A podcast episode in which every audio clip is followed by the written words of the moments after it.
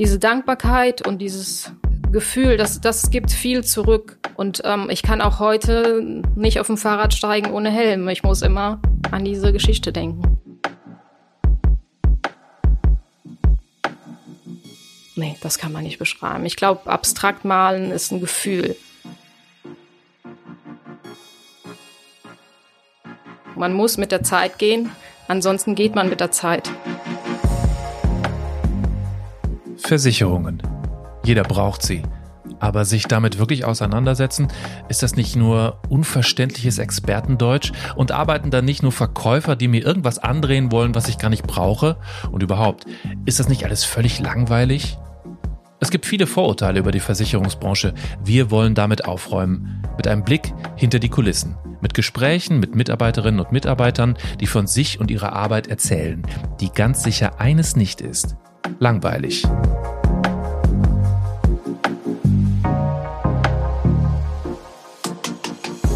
Dies ist Backstage Stories.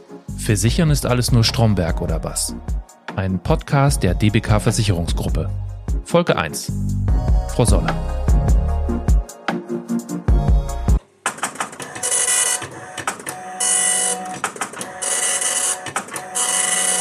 Waren, muss ich sagen, von den Leuten, mit denen ich telefoniert habe, Sie waren diejenige, die am längsten hörbar gezögert hat. Wie kam das? Also gut, es ist was ganz Neues und ich sage zu Neuem nicht immer nein. Also ich bin Neuem aufgeschlossen und deshalb ähm, habe ich nach langem bisschen Zögern auch äh, dann Ja gesagt. Und ich bin gespannt, was heute ähm, mich erwartet. Ja, ich freue mich auf die Aufnahme. Mir sitzt Christiana Soller gegenüber, auf der anderen Seite des Tisches. Corona-Abstandsregeln. Sie hat in der DBK in Koblenz ihre Ausbildung gemacht. Sie ist gelernte Versicherungskauffrau und jetzt gerade ist sie etwas vorsichtig. Ich kann das verstehen. Sind Sie sonst schon mal irgendwie interviewt worden? Nein. Also bis auf äh, unseren Vorstandscafé, den wir hatten. Das war die einmalige Gelegenheit, beziehungsweise die erste Gelegenheit für Mitarbeiter mit dem Vorstand Kaffee zu trinken. Jeder Mitarbeiter hatte die Möglichkeit, sich anzumelden, wer Interesse hatte. Und dann ähm, war der Herr Brahm, unser Vorstandsvorsitzender, und hat äh, ja mit den Mitarbeitern ein offenes Gespräch geführt. Und da ich ja zu offenem, zu neuem sehr interessiert bin und es eine gute Idee fand, habe ich die Gelegenheit genutzt und ich war dann tatsächlich einer von den 15 Mitarbeitern, ja, die sich ausgetauscht haben. Und interessant war, es waren unterschiedliche Mitarbeiter aus unterschiedlichen Bereichen, Tätigkeitsbereichen, aber die, ja, die Bedürfnisse, Nöte waren tatsächlich die gleichen. Ne? Das war interessant. Also wenn Sie sagten, das war ein Querschnitt quasi von Mitarbeitern und genau. Mitarbeitern hier. Äh, was haben Sie noch erfahren, was, ähm, wie, wie die Stimmung ist? Also im Großen und Ganzen ist die Stimmung gut. Wir haben einen sozialen Arbeitgeber, wir haben ja, ich bin, ich selber bin 17 Jahre bei der DBK dabei. Es gibt Kollegen, die feiern ihr 40. Äh, Dienstjubiläum, ihr 50. Dienstjubiläum. Wir haben einen sicheren Arbeitgeber und wir sind hier in Koblenz der größte Arbeitgeber. Also natürlich kann man jammern, aber wenn man jammert, dann muss man dazu sagen, auf hohem Niveau. Es gibt sicherlich immer überall, wenn man sucht, aber es ist jetzt nichts, wo man denkt, oh Gott, äh, ich muss jetzt was machen. Mhm. Eher im Gegenteil. Also Mitarbeiter wissen es zu schätzen, hier arbeiten zu dürfen. Was sind denn die Bedürfnisse und Nöte? Also Ihre jetzt. Sie können ja nicht für alle sprechen. Ich kann nicht für alle sprechen, aber ich muss sagen, wir leben in einer schnelllebigen Zeit. Wir leben in einer Zeit, wo Digitalisierung ganz hoch im Kurs ist. Und das ist für viele, viele ältere Mitarbeiter nicht einfach. Gerade weil es immer schneller wird, es wird immer digitaler. Man muss sich immer mehr ja, mit Medien auseinandersetzen, die man vorher nicht hatte. Das ist eine Herausforderung, aber das Digitale passiert ja zugunsten des Mitarbeiters. Es soll ja einen unterstützen und nicht, nicht beschweren. Also es passiert ja zugunsten des Mitarbeiters, aber trotzdem muss man alle Mitarbeiter mitnehmen. Ne? Mhm. Das ist nicht einfach. Es gibt eine TV-Comedy-Serie, die hat uns alle ziemlich geprägt, was den Blick auf Versicherungen angeht. Das war Stromberg mit dem titelgebenden Antihelden, der sich irgendwie durch den Büroalltag mogelt. Inkompetent, manipulativ, Sprüche klopfend. Regelmäßig hagelte es Klischees über die Versicherungsbranche. Ein wiederkehrender Gag, die technische Rückständigkeit. Die Realität sieht mittlerweile aber völlig anders aus. Also ich bin im Bereich, wo ich die Digitalisierung tatsächlich voranschreite, im Sinne von, dass wir, also ich bin im Bereich Krankenversicherung Leistung tätig und dort im Prozess der Automatisierung. Das heißt, wir ermöglichen, dass Belege automatisiert erstattet werden können, die unkritisch sind. Wir definieren Regeln und arbeiten mit der IT zusammen, damit es überhaupt ja möglich wird. Und das ist ja das Spannende an der Aufgabe. Man muss mit der Zeit gehen, ansonsten geht man mit der Zeit. Das ist ein Zitat von einem Vorgesetzten, der es auch trifft. Können Sie mir das ein bisschen genauer erklären, wie Ihre Arbeit eigentlich aussieht, wenn Sie jetzt sagen, Sie definieren Regeln? Genau, also definieren Regeln heißt, ähm, wir haben ja eine Vielzahl an Belegen und es gibt auch unkritische Belege, wie zum Beispiel eine Grippeschutzimpfung. Das ist ein gleicher Rechnungsbetrag, gleiches Medikament kriegt jeder, der sich mit dem Impfstoff impfen lässt. Und so ein Beleg muss kein Mensch mehr sehen. Das heißt, die Maschine kann ihn digital abrechnen. Mhm. Und wir definieren, welche Belege können digital abgerechnet werden. Wie müssen sie aussehen? Ja, und das ist unsere Aufgabe mit der IT, die dann unsere Aufgabe umsetzt.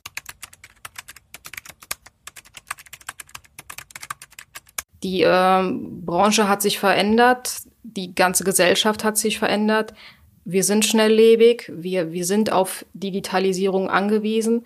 Gerade weil wir ein wachsendes Unternehmen sind, muss die DBK auch schauen, wie kann man das ja kostenneutral auch abwickeln, damit die Beiträge stabil bleiben. Und Digitalisierung ist die Möglichkeit, um das voranzutreiben. Ändert sich denn jetzt eigentlich für Kundinnen und Kunden irgendwas im Umgang? Ja, es wird schneller für ihn. Er bekommt schneller äh, seine Leistungen. Ansonsten merkt er nichts. Für den äh, Sachbearbeiter wird es anspruchsvoller, weil die unkritischen Belege nicht mehr für ihn sichtbar werden. Aber das ist ja auch gut. Können Sie mir nochmal erklären den Unterschied zwischen kritisch und unkritisch? Also kritisch ist ein Beleg, wo ein Sachbearbeiter draufschauen muss, weil dort irgendetwas auf dem Beleg zu prüfen ist. Irgendwas ist nicht richtig abgerechnet worden. Irgendwas ist kritisch, dass eine Regel anschlägt, ist vielleicht ein Unfallbeleg, es lag ein Unfall zugrunde. Oder ist es irgendwas, was ein Sachbearbeiter nochmal anfassen muss? Das ist kritisch. Das bedeutet, als Sachbearbeiterin muss man sich eher mit den komplexeren Themen auseinandersetzen. Mit den vermeintlich leichteren Themen beschäftigt sich die Maschine. Genau. Wir wollen hier keine Arbeitsplätze wegrationalisieren. Das könnte ich gar nicht mit meinem Gewissen vereinbaren, sondern wir wollen kostenneutral arbeiten.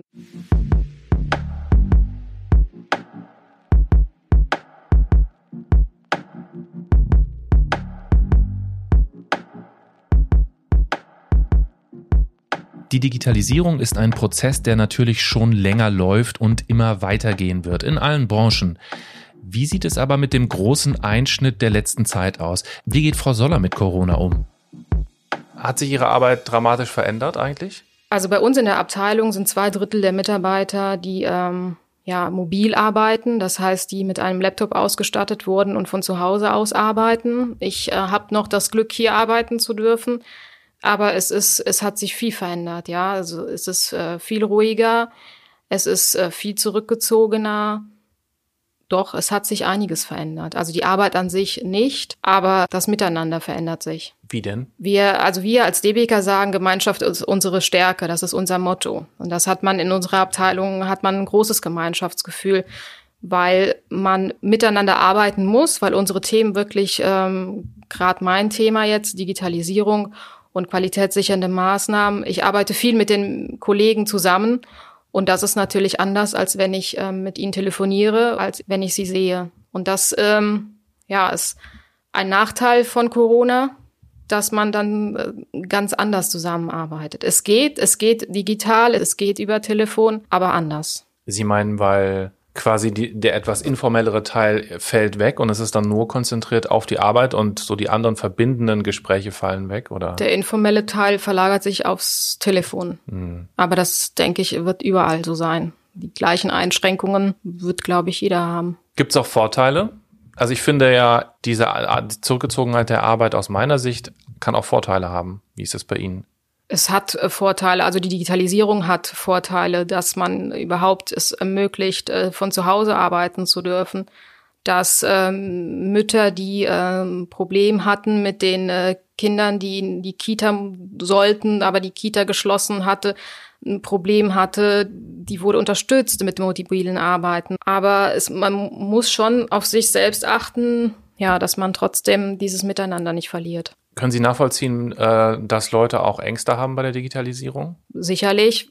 Ängste ist vielleicht äh, nicht der richtige Begriff. Vielleicht ähm, ja, scheuen sich viele Mitarbeiter, weil ja, je älter man ist, desto schwieriger ist es, weil es ist jetzt nicht nur ein Medium, nicht nur eine Software, sondern viele verschiedene, wo ich mich als Mitarbeiter ja reinfuchsen muss, beschäftigen muss, mich auseinandersetzen muss. Und das kann sicherlich zu Herausforderungen kommen. Man muss das nochmal betonen. Die Digitalisierung ist kein Selbstzweck. Es ist nur ein Mittel zum Zweck. Es geht darum, die Bedürfnisse der Kundinnen und Kunden zu erfüllen. Wie Frau Soller so schön sagte, wir arbeiten für unsere Mitglieder. Und es geht letztlich darum, ihre Probleme gemeinsam zu lösen. Frau Soller erinnert sich an einen Fall, der sie lange beschäftigt hat. Das war ein Vater von einem neunjährigen Kind, der Sohn ist beim Fahrradfahren verunglückt und er ist nur am Leben geblieben, weil er einen Helm getragen hat. Hm. Und diesen Vater hatte ich an der Leitung, weil der Sohn in akut stationäre Behandlung in der Uniklinik lange Wochen behandelt werden musste. Er musste später in eine Reha-Klinik auch für viele Wochen. Und der Sohn hatte Fortschritte gemacht. Und der Vater rief mich an im Zuge einer Prüfung eines Verlängerungsantrages und hatte mir dann sein Leid äh, mitgeteilt. Und da war er froh, dass er, gerade wenn man so einen Schicksalsschlag hat, dass man da froh ist, dass man nicht dann noch sich mit finanziellen Nöten und mit einer Krankenversicherung beschäftigen muss, sondern er wusste, die DBK übernimmt die Kosten und ja, diese Dankbarkeit und dieses Gefühl, das, das gibt viel zurück. Und ähm, ich kann auch heute nicht auf dem Fahrrad steigen ohne Helm. Ich muss immer an diese Geschichte denken. Haben Sie öfter solche Fälle gehabt, wo Sie dann Kontakt hatten regelmäßig mit äh, Kundinnen und Kunden? Tatsächlich immer, wenn ein, ja, ein schlimmer Schicksalsschlag dahinter war ne, oder eine psychische Erkrankung, ähm, wo die Menschen dann ähm, ja wissen möchten, es wird die Behandlung gezahlt, ist der stationäre Aufenthalt in der Länge erstattungsfähig, dann rufen die Mitglieder an und erzählen auch von sich, ja. Ist das auch was, kann das auch belastend sein, damit dann nach Hause zu gehen? Wenn Sie so Schicksalsschläge hören? Belastend nicht, aber natürlich nachdenklich hat's äh, schon gemacht. Ne? Aber gleichzeitig war man froh, dass man äh, ja für, für die Mitglieder arbeitet, ne? dass man was Gutes macht und mhm. nicht nur, ja, ich sag mal, Papier abarbeitet oder digitale Vorgänge abarbeitet, sondern es stecken Menschen dahinter, denen man helfen kann und die sich nicht Sorgen machen müssen, ob jetzt diese oder jene Behandlung gezahlt wird, wenn sie medizinisch notwendig ist.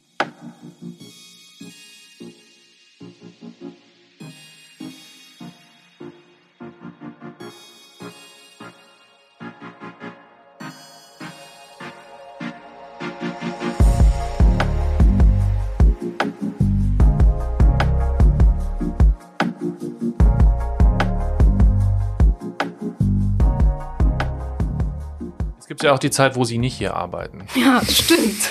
Hoffe ich. äh, was machen Sie denn in dieser Zeit? Ähm, also in dieser Zeit äh, habe ich einen guten Ausgleich. Also ich bin äh, kreativ tätig. Ähm, ich male, ich male abstrakte Kunst und kann mich da ausleben. Was malen Sie? Ähm, abstrakte Kunst, also wirklich abstrakt, ähm, wo man ein bisschen, ja, ein bisschen seine Seele wiederfindet in den Bildern. Können Sie das, ist wahrscheinlich schwierig, vor allem wenn man es selber macht, aber können Sie das beschreiben? Nee, das kann man nicht beschreiben. Ich glaube, abstrakt malen ist ein Gefühl, ein Gefühl äußern. Wie sind Sie da hingekommen? Durch eine Arbeitskollegin, äh, die ähm, einen Malkurs ähm, gemacht hat, habe ich auch drei Jahre den Malkurs gemacht und ähm, sie hatte eine Ausstellung mit ihrer Malgruppe gemacht und dann habe ich diese Ausstellung gesehen und habe ich gedacht, also so schön, so abwechslungsreich, das möchtest du auch machen. Und dann ähm, ja, hat mich das Interesse geweckt und äh, ich habe dann auch drei Jahre den Kurs gemacht und mittlerweile habe ich für mich entdeckt, abstrakte Kunst ist das, was mir am meisten Spaß macht. Abstrakt, ähm, helfen Sie mir mal ein bisschen, weil meine meine Kunstzeit ist schon so lange her in der Schule. Wen kann ich da so ein bisschen vor Augen haben? Haben Sie Vorbilder oder haben Sie was, woran Sie sich so ein bisschen orientieren oder was? Gar nicht. Gar nicht. Gar nicht. Das ist wirklich. Sie schaffen aus sich selber heraus, ja? Ja, das ist wirklich ein Gefühl. Ne? Je nachdem, wie man sich fühlt, so sehen die Bilder auch anders aus. Ne? Fühlt man sich gut, sind die Bilder bunt, abwechslungsreich bis hin zu düsteren Bildern. Also es, es ist immer ein schönes Gefühl, selbst was zu entwickeln und ja, ich hänge mir die Bilder zu Hause auf und ich bin immer wieder stolz und auch die Resonanz von den Gästen, ach, das hast du schön gemacht oder das ist ein schönes Bild, das tut natürlich auch gut. Und Sie stehen dann vor dem Bild und erinnern sich genau an den Moment des Gefühls, was Sie hatten, als Sie gerade gemalt haben? Oder wie stelle ich mir das vor? Mm, ich male lange an meinen Bildern. Das ist jetzt nicht äh, ein Tag, sondern das sind dann wirklich mehrere Wochen und dann kann man, ähm, das ist ja ein Gefühlszeitraum. Aber das, ich, ze ich zeige Ihnen Bilder. Haben Sie einen Instagram-Account? Genau, ich habe einen Instagram-Account. Das ist jetzt die Chance, den können Sie jetzt nennen und damit vielleicht unglaubliche Followerzahlen erzielen. Genau, also unter meinem Vornamen christiana.soller habe ich die schönsten Bilder tatsächlich ausgestellt. Äh, haben Sie auch mal im, die tatsächlichen, die tatsächliche Kunst auch schon mal ausgestellt? Ja, aber im ganz kleinen Rahmen. Und man muss dazu sagen, die, die Mühe, die Zeit, die Farbe, die Leinwand, die man investiert. Also ich könnte gar nicht äh, so ein Bild verkaufen, weil da zu viel von mir drin steckt. Ach so, und ich weiß gar nicht aufs, aufs Verkaufen, sondern eher aufs Zeigen tatsächlich. Genau, so. aufs Zeigen im kleinen ja, Rahmen. Ja, ja okay. schon mal gemacht. Gibt es denn sowas wie, äh, gibt es eine Kunstszene in Koblenz? Gibt es tatsächlich. In einem äh, Stadtviertel in Ehrenbreitstein gibt's äh, eine kleine Kunstszene und dort ist tatsächlich im Herbst jährlich äh, Ausstellungen von verschiedenen Künstlern in den verschiedensten Räumen, von Arztpraxen über kleinen Geschäften verteilt im ganzen äh, Stadtviertel. Aber da haben Sie noch nicht ausgestellt? Nee, da habe ich noch nicht. Das ist äh, das nächste Projekt.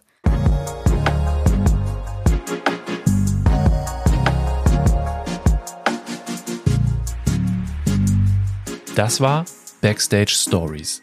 Versichern ist alles nur Stromberg oder was?